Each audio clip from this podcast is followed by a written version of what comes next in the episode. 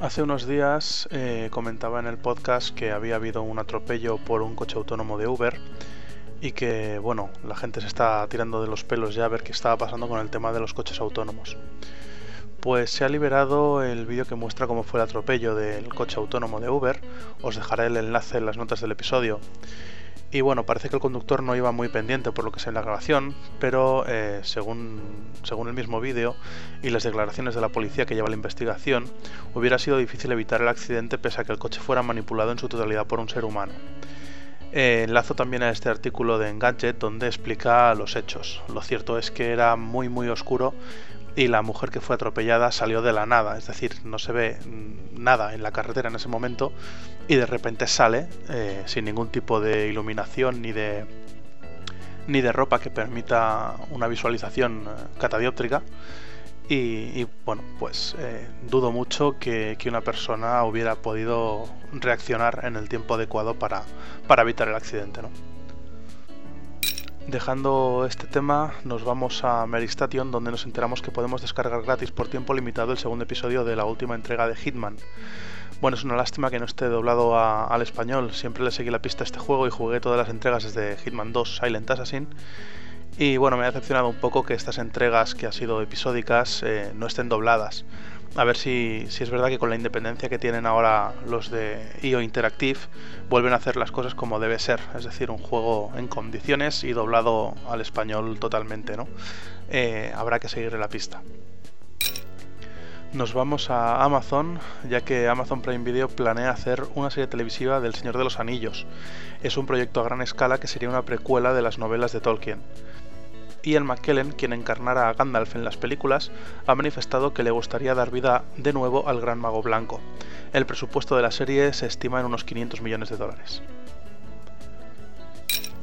Nos vamos de Amazon a Google, nos enteramos de que Google compra Litro, Litro es una empresa que presentó allá por el 2011 una cámara capaz de almacenar la información de la luz, en lugar de una imagen procesada.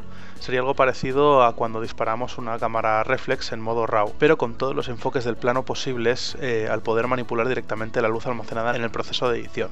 Google podría usar esta tecnología en futuros dispositivos e incluso en la realidad virtual, donde además se ganaría una fluidez y agilidad dentro de todo el proceso.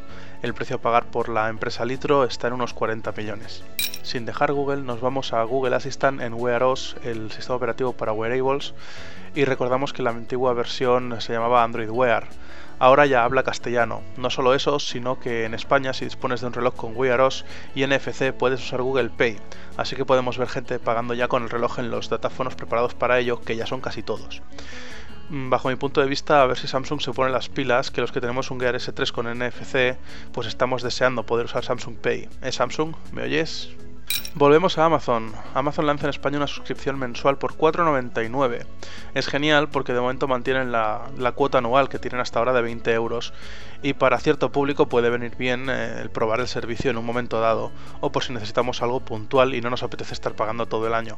Mientras mantengan el precio del anual todo va bien. Eh, recordamos que además al pagar el, Amazon Prime tenemos Amazon Prime Video y Twitch Prime dentro de lo que es ya la misma cuota se rumorea por ahí, hay filtraciones de que pudieran subir los precios, pero bueno, eso está, de momento está por ver.